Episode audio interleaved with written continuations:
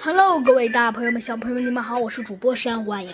今天呢，山欢影呢要来给您播讲咱们的猴子警长啊上学记啦。今天呢，山欢影继续给您播讲。今天呢，又是崭新的一天。猴子警长和往常一样，早早的来到了学校。当然啦，肯定是早早的来到学校，因为这可是猴子警长的每日每次早习惯。他可是每天都不会晚来的。但是很快，同学们都个个的来到了学校。但是有一点是，同学们不仅是猴子警长，其他同学也百思不得其解。奇怪，咱们的斑马经理怎么也没来？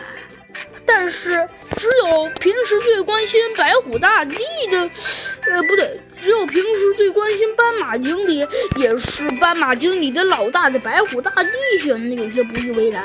但是猴子警长可以看出白虎大帝有一些失望的表情，于是猴子警长壮着胆子问道：“白虎大帝，请问斑马经理怎么了？他为什么没来学校？”“哦，没来学校。”“得了，别说了。”白虎大帝这次也没办暴跳如雷，他温和地说道：“去，那只臭斑马真是……唉，你说说，他真是太惨了。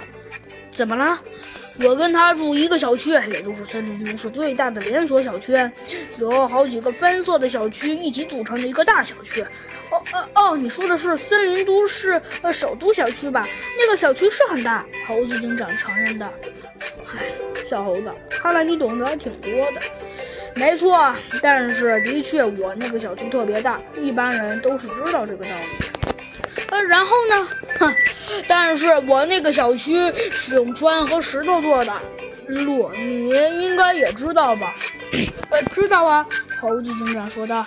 哎，没错，所以就会发生一件事情。一件事情？什么事情啊？猴子警长问道。什么事情？白虎大帝冷切了一声，说道：“唉，石头多就有这问题啊。什么问题？”猴子警长没明白的问道：“哼，啥问题？”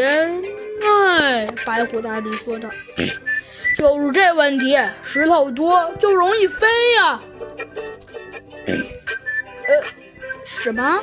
猴子警长好像没听见。飞，你懂吗？飞。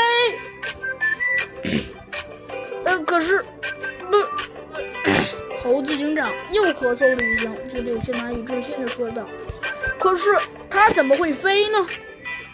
怎么会飞？